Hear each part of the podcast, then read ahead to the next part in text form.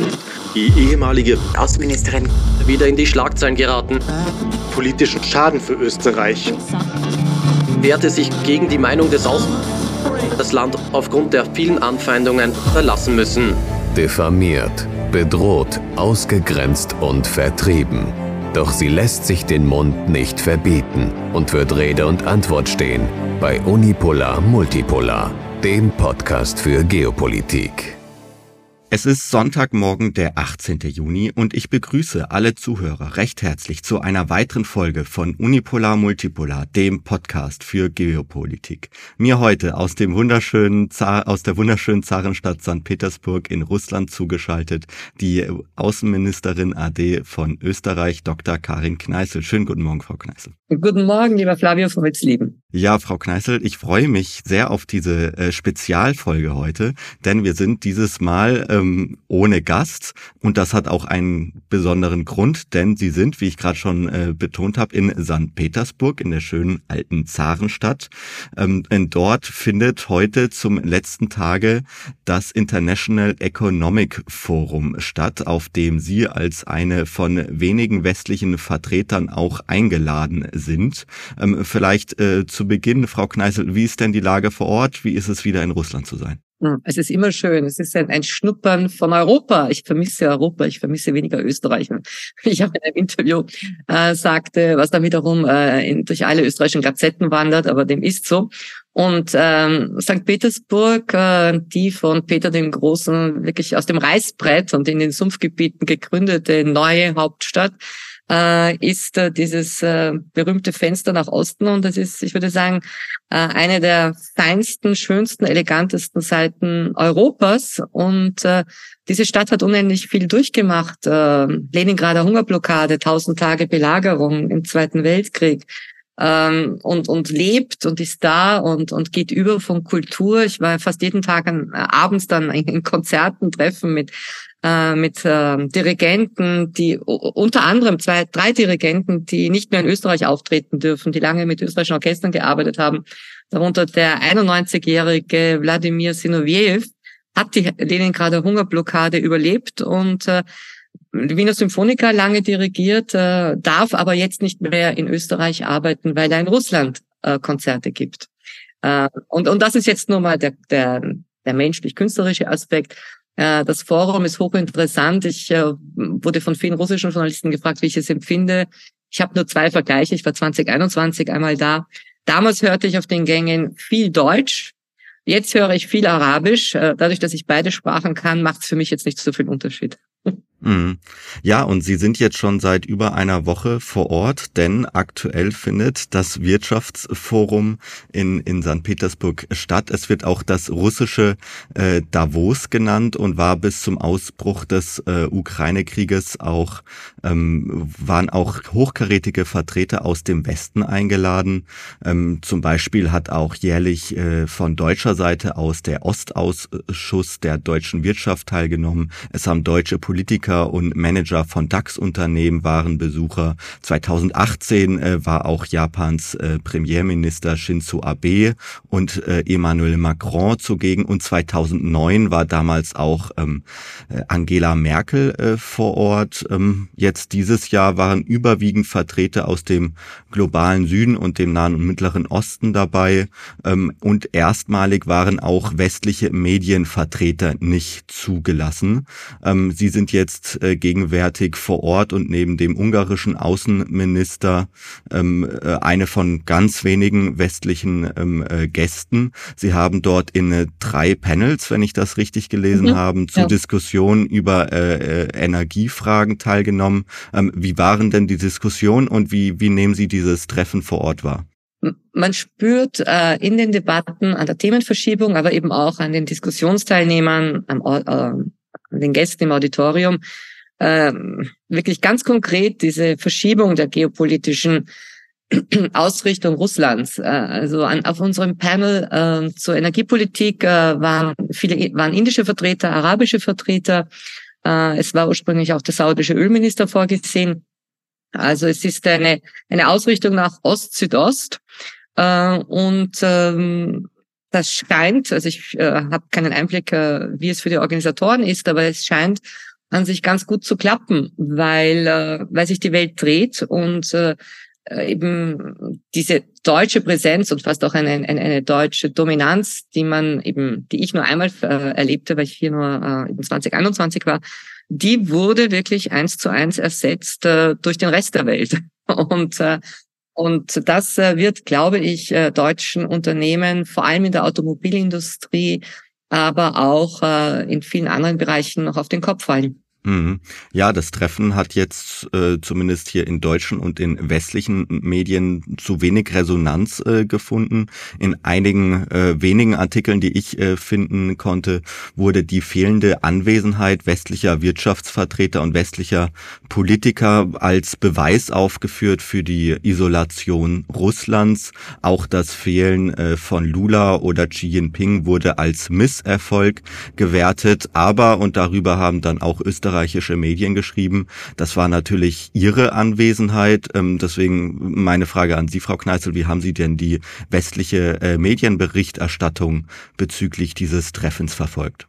Es ist fast eine gewisse Trotzigkeit in den Beiträgen. Es wird eigentlich äh, sehr ähm, selektiv und auch richtig falsch übersetzt, was die russischen Nachrichtenagenturen übermitteln, also TASS und Isvestia ähm, die, die berichten und diese Agenturberichte werden dann beispielsweise von der österreichischen Presseagentur völlig falsch äh, äh, und, und, und aus dem Zusammenhang gerissen übernommen. Ein Beispiel. Ähm, ich hatte in einer Debatte, äh, ging es um die Wahrnehmung Russlands und äh, es war mit mir am Podium die russische Außenamtssprecherin Maria Sacharowa, äh, die ja sehr stark Klartext spricht und äh, mhm. die sprach eben dafür ist ja bekannt genau und sie sprach vom mhm. Verrat und Vertrauensverlust und so weiter und als der Moderator dann die Frage an mich richtete, wie ich das sehe, äh, zitierte ich äh, Leo Tolstois Roman Krieg und Frieden, den ich mit meiner Russischlehrerin gerade äh, äh, stückweise lese im Original. Und äh, auf einer der ersten Seiten äh, ist in einem Dialog folgender Satz. Äh, Sprechen Sie mir nicht von Österreich. Österreich hat uns verraten. Sagt die Gastgeberin eines Balles in St. Petersburg zu einem ihrer Gäste. Und ich brachte dieses Zitat aus dem Roman und äh, das wird dann in den österreichischen Medien als äh, Zitat von mir gebracht. Karin Kneisel sagt, Österreich hat Russland verraten. Und darüber gibt es jetzt gerade, also die, die überwerfen sich wieder mal in den österreichischen Medien. Mir wird Hochverrat bei vorgeworfen, ich sollte ausgeliefert, äh, vor Kriegsverbrechertribunale und so weiter gebracht werden.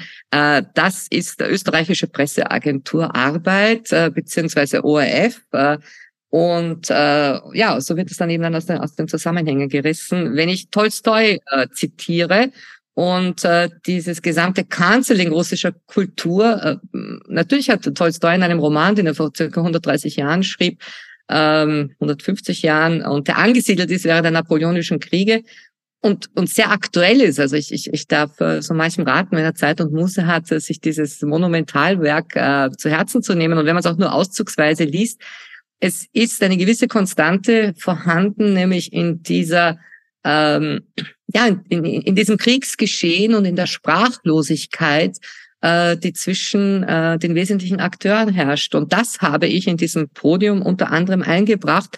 Aber die Zitate dann äh, laufen eben mit der Schlagzeile Kneißl, Österreich hat Russland verraten. Ein Zitat von Tolstoi. Mhm. Ja, das ist dann wohl das mediale Framing, an das wir und das vor allen Dingen, äh, an das Sie sich auch gewöhnen mussten in den mhm. letzten Jahren. Ähm, aber lassen Sie uns nochmal über die Bedeutung dieses Treffens auch zu sprechen kommen. Es gilt ja als das russische Davos. Es hat jetzt dieses Jahr zum 26. Mal äh, stattgefunden. Vor Ort sind alle hohen, wichtigen Vertreter aus Russland zugegen. Auch Wladimir Putin äh, wurde schon vor Ort gesichtigt. Also können Sie einmal für unsere Zuhörer ausführen, welche Bedeutung dieses Treffen in Russland und auch in der äh, östlichen und ähm, im, ja, im globalen Süden auch hat? Mhm. Es ist das Treffen der, der Unternehmer, der Wirtschaftsbranchen, aber die Großen, würde ich mal sagen, Gazprom, Rosneft und so weiter, die betrachten sich da wohl eher als, als Gastgeber und Sponsoren. Die haben ein, ein solches Forum, würde ich mal sagen, nicht notwendig, um jetzt äh, äh, Kontakte zu pflegen und äh, äh, und Verträge zu organisieren oder zu unterfertigen. Aber Für die Mittelstandsunternehmen ist es wichtig, sich vorzustellen, äh, ihre Patente zu präsentieren, äh, Leute zu treffen. Und äh, es ist, es, ich würde sagen, die Adressaten sind, ist der Mittelstand, äh, die, die, die Russland in den letzten Jahren gewachsen sind und weiter wachsen wollen, weil ähm, das Rückgrat der Wirtschaft kann nicht nur durch die großen Energiekonzerne gegeben sein. Und das, was man ja Russland immer wieder vorhält, dass es äh, an dieser sogenannten holländischen Krankheit leiden würde, der Dutch Disease, das heißt einer hohen Abhängigkeit von der Rohstofferzeugung äh, und dem Devisenerlös, das hat sich gedreht. Also Wladimir Putin hat gestern eine sehr detaillierte Rede, eine sehr zuversichtliche Rede zu volkswirtschaftlichen Entwicklung äh, dargelegt und unter anderem darauf hingewiesen, dass äh, die Wirtschaft jenseits äh, der Rohstoffsegmente stärker wächst als im Rohstoffbereich. Und damit sozusagen diese Diversifizierung, dieses raus aus der äh, ja aus aus aus diesen oft sehr preisabhängigen und und auch äh, äh, schwierigen Segment, äh, den die, das die Rohstoffe bilden und äh, ich würde sagen, die Rede von Putin war äh, ja eine mit, mit Zahlen gespickte. Es ging äh, natürlich auch um, um den Ukraine-Krieg, aber es ging vor allem um Wirtschaftsdaten und er hat äh, Zuversicht ausgestrahlt. Also im Sinne von, äh, die russische Wirtschaft hat das alles gut überstanden. Die russische Wirtschaft ist jetzt auf Platz sechs unter den zehn größten Volkswirtschaften der Welt, äh, wie auch vor einigen Monaten berichtet wurde. Äh, und er meinte auch, ähm, nicht ganz ohne Ironie, angesichts der Entwicklungen in Deutschland, technischer Rezession und so weiter, könnte Russland vielleicht auch äh, auf Platz fünf äh, kommen, also anstatt Deutschland. Ja, das wird äh, spannend zu beobachten sein, äh, wie sich das hier in Deutschland mit der wirtschaftlichen Lage und der technischen Rezession weiterentwickeln wird. Ähm, wollen Sie uns auch verraten, mit wem Sie vor Ort äh, alles gesprochen haben? Sie hatten, ich hatte es jetzt eingangs äh, erwähnt, auch in drei Panels äh, Diskussionen geführt mit verschiedenen Vertretern zu energiepolitischen Themen in erster Linie. Also zum einen, worüber haben Sie dort en Detail äh, diskutiert und zum anderen, welchen politischen Vertretern sind Sie auch vor Ort schon über den Weg gelaufen, Frau Kneißl? Also unter den äh, ausländischen Gästen bin ich meinem früheren Kollegen, dem ungarischen Außenminister Peter Siato, sozusagen über den Weg gelaufen. Wir haben uns kurz unterhalten. Wir saßen auf dem Energiepanel. Ähm, für unsere Zuhörer, äh, Ungarn, wir kennen es, ist sozusagen ein bisschen ein Maverick äh, innerhalb der Europäischen Union äh, und, und hält sich nicht an die Vorgaben von Brüssel. Äh, aber äh, ganz interessant, äh, Russland, äh, pardon, Ungarn lässt jetzt durch die russische Rosatom auch Atomkraftwerke ähm, in Ungarn errichten. Und äh, ähm, die Conclusio unseres Energiepanels war ganz klar, äh, Energie ist kein ideologisches Gut, sondern Energie hat mit Physik zu tun, hat mit Chemie zu tun und äh, eben nicht mit Ideologie und Emotion. Das war eine ganz klare Aussage von, von Peter Siato. Äh, es, waren, äh, es war ein indischer Minister mit unserem Panel, äh, es waren äh, Vertreter aus dem arabischen Raum und äh, da klang überall ganz klar durch, äh, vergessen wir bitte diese Politisierung des Energiemarktes. Der Energiemarkt arbeitet nach anderen Vorgaben, Angebot und Nachfrage. Äh, ich war auf zwei Panels zur Frage äh, Russland in der Welt, äh, Wahrnehmung neuer Allianzen äh, unter anderem mit eben, wie vorhin gesagt, mit der Vertret mit der Außenamtssprecherin Maria Sacharowa, äh, mit äh, die anderen Teilnehmer waren, waren eigentlich ausschließlich äh, russische Vertreter aus der Diplomatie und auch aus der Wirtschaft. Hier war die, die, die, die wesentliche Schlussfolgerung, äh, man solle sich jetzt da nicht so beirren lassen, äh, wie das Image ist im Westen. Das interessiert uns eigentlich nicht. Das war sozusagen die, die äh, ganz, ganz, ganz auf den Punkt gebracht. Äh, wir richten uns neu aus. Wir arbeiten an uns. Äh, wir wollen uns souverän bestimmen. Und äh, Sacharowa sagte auch, das, was von Europa übrig geblieben ist, das wird in Russland gepflegt, äh, womit sie vielleicht nicht ganz unrecht hat. Ja, also sie hat sehr, sehr klare, harte Worte gefunden. Äh, und äh, was auch äh, da und dort durchklingt und vielleicht für unsere Zuhörer ähm, äh, interessant sein mag, dass deutsche Panzer wieder gegen Russland äh, im Einsatz sind, das trifft hier die Menschen sehr, sehr stark. Also da ist ein ganz anderes historisches Bewusstsein als in Deutschland, wo es heißt, nein, wir müssen die Ukraine äh, aufrüsten, weil sie von Russland überfallen wurde. Äh, und diese Wahrnehmung ist in Russland eben eine ganz andere. Deutsche Panzer fahren wieder gegen Russland und deutsche Panzer schießen auf Russen. Also das, das kommt dann hier viel, viel stärker durch und trifft und sitzt tief in den Menschen, sitzt tief in den Köpfen der Entscheidungsträger. Äh, Putin hat das auch gestern in seiner Plenarrede äh, mit einem Videoausschnitt dann noch einmal untermauern lassen. Ähm, und ähm, jetzt äh, gleich nach unserem Podcast fahre ich noch einmal zum Forum hinüber mit dem Shuttlebus und äh, spreche über Kultur als Brücke. Da nimmt äh, äh, das wird veranstaltet von Hans-Joachim Frei, äh, früher an der Dresdner Oper. Äh, und äh, später dann äh, leitet er die Sirius Akademie für junge Talente in Sochi und ist eben auch mittlerweile in, in Russland mehr als in Deutschland. Mhm. Ja, und lassen Sie uns auch noch äh, einmal darüber zum Abschluss darüber sprechen, dass jetzt äh, tatsächlich äh, dieses Jahr das erste Mal westliche Medienvertreter nicht zugelassen worden sind. Das war ein Novum. Ähm, der Sprecher von äh, Wladimir Putin, Dmitri Peskov, sagte, ja, es wurde die Entscheidung getroffen, Medien aus unfreundlichen Staaten dieses Mal nicht zu akkreditieren. Ähm, wie sehen Sie denn, wie beurteilen Sie diese Entscheidung, Frau Kneißl? Das Interessante ist eigentlich jetzt innerhalb einer Woche das zweite Mal. Wir hatten in der Vorwoche am OPEC-Ministerrat in Wien äh, auf Wunsch des OPEC-Sekretariats bereits eine Reihe von westlichen Medien, die nicht teilnehmen durften, die sozusagen auf der Straße draußen vor Mikros standen äh, und auch geschmollt haben. Äh, wenn das sich in diese Richtung fortsetzt, dann dann, dann haben wir eine interessante neue Situation, weil dann müssen die zunehmend von den Agenturmeldungen äh, Xinhua, wenn ich das richtig ausspreche, der chinesischen Agentur TASS und äh, lateinamerikanischen Agenturen abschreiben. Aber das ist offenbar, es ist, es ist nicht das allererste Mal, dass sozusagen jetzt ein Veranstalter dies macht. Äh, wir hatten das beim OPEC-Ministerrat in Wien, also äh, äh, wo, wo, wo das OPEC, äh, wo der, der OPEC-Sitz statt. Und äh, das, äh, das ist, äh, ich, ich glaube, man, man hat das ist ganz, ganz stark spürbar. Äh, man möchte sich einfach mit, mit gewissen äh, Attacken und Falschberichten nicht mehr auseinandersetzen. Also man, man, man macht sein Ding, äh, ganz salopp gesagt, und lässt die anderen draußen. Mhm. Ja, und auch Sie haben äh, vor Ort der russischen Nachrichtenagentur TASS ein Interview gegeben ähm, und auf die Frage, ob man sagen könne, dass die Beziehungen zwischen Russland und dem Westen ruiniert seien, äh, antworten Sie, dass sich diese mit einer schwierigen Scheidung vergleichen ließen. ließen. Konkret, ich zitiere Sie einmal, Frau Kneißl, ähm, die Scheidung erwies sich leider als sehr hart. Und wie es auch bei einer Scheidung von zwei Menschen der Fall ist, wenn zwischen ihnen ihnen eine so schwierige Situation entsteht, muss der Streit früher oder später vor Gericht ausgetragen werden. Und das wird noch kommen. Ähm, deswegen meine Frage, meine abschließende Frage unseres etwas kürzeren Podcasts heute an Sie.